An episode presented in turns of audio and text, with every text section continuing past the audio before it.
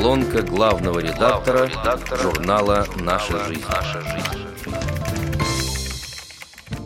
Вышел в свет июльский номер официального журнала Всероссийского общества слепых «Наша жизнь». В этом выпуске в рубрике «Наука и практика» размещена первая часть материала о Нижнекамском медицинском колледже. Председатель татарской региональной организации ВОЗ Владимир Федорин делится впечатлениями от мероприятия, посвященного второму выпуску незрячих массажистов. Традиционно, уже у самого входа, мы попадаем в заботливые руки обаятельных девушек, студенток колледжа. Это нас встречают волонтеры мероприятия. Среди них узнаем знакомых по предыдущим встречам. Они тепло приветствуют нас, провожают в гардероб и помогают раздеться, расспрашивают о делах, здоровье, интересуются, как добрались.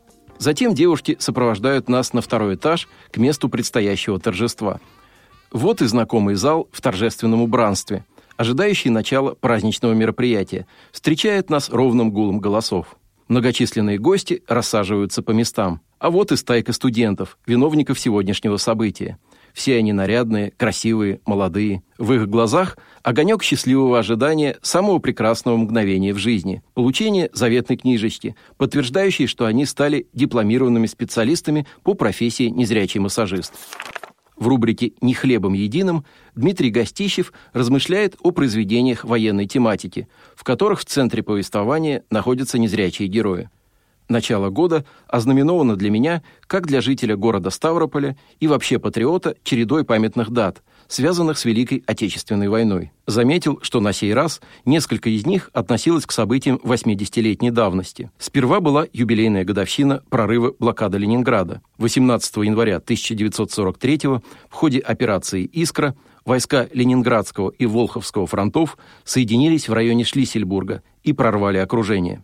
Лишь спустя год город был освобожден полностью. Затем, 21 января, незаметно для большой страны, на Ставропольском мемориале «Огонь вечной славы» прошел торжественный митинг в память о снятии продлившейся 170 дней немецкой оккупации краевой столицы силами Закавказского фронта. Ровно 80 лет прошло и со дня разгрома гитлеровцев под Сталинградом, где 2 февраля 1943 года завершилось крупнейшее сухопутное сражение в истории человечества. Рубрика «Реабилитация по существу» представлена материалом Владимира Бухтиярова и Веры Букваревой «Остров единения», повествующим о подмосковном реабилитационном центре для инвалидов по зрению. В 7 километрах от живописного поселка Малина сохранился заповедник пенсионного благополучия, который является эталонным примером для подражания. Имеется в виду государственное бюджетное учреждение города Москвы, реабилитационный центр для инвалидов по зрению – его создали на основании распоряжения столичного правительства от 15 марта 2004 года. Правда, почти 20 лет назад это был всего лишь благоустроенный пансионат с аналогичной специализацией, но совсем недавно его коренным образом перепрофилировали. Вместе со статусом изменилось и полное наименование.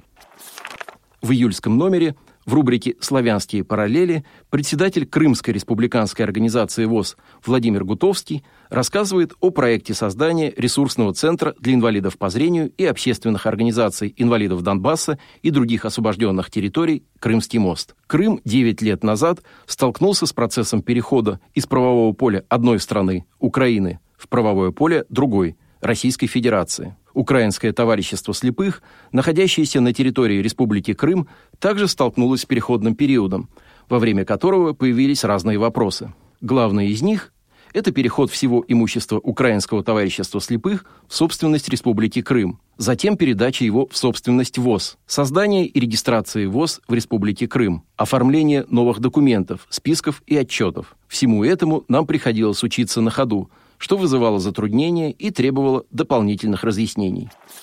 В рубрике «Хранители» читатели познакомятся с проектом Амурской областной организации ВОЗ. Председатель этой организации Владимир Титов рассказывает о первом этапе реализации культурно-патриотической инициативы. В начале июня в рамках реализации проекта Амурской областной общественной организации ВОЗ «Увидеть невидимое» осуществляемого на средства гранта губернатора области, состоялась первая из восьми запланированных экскурсионная поездка в парк «Патриот». На его территории находится музейный комплекс, включающий воссозданную партизанскую деревню времен Великой Отечественной войны и Албазинский острог, воздвигнутый русскими казаками в середине XVII века. Парк «Патриот» расположен на полигоне Дальневосточного военного общевойскового командного училища в 30 километрах от Благовещенска, столицы Амурской области. Музейный комплекс создан здесь несколько лет назад по инициативе руководства военного училища с целью сохранения исторической памяти и воспитания патриотизма. С этими и другими темами читатели смогут ознакомиться в июльском номере журнала ВОЗ «Наша жизнь».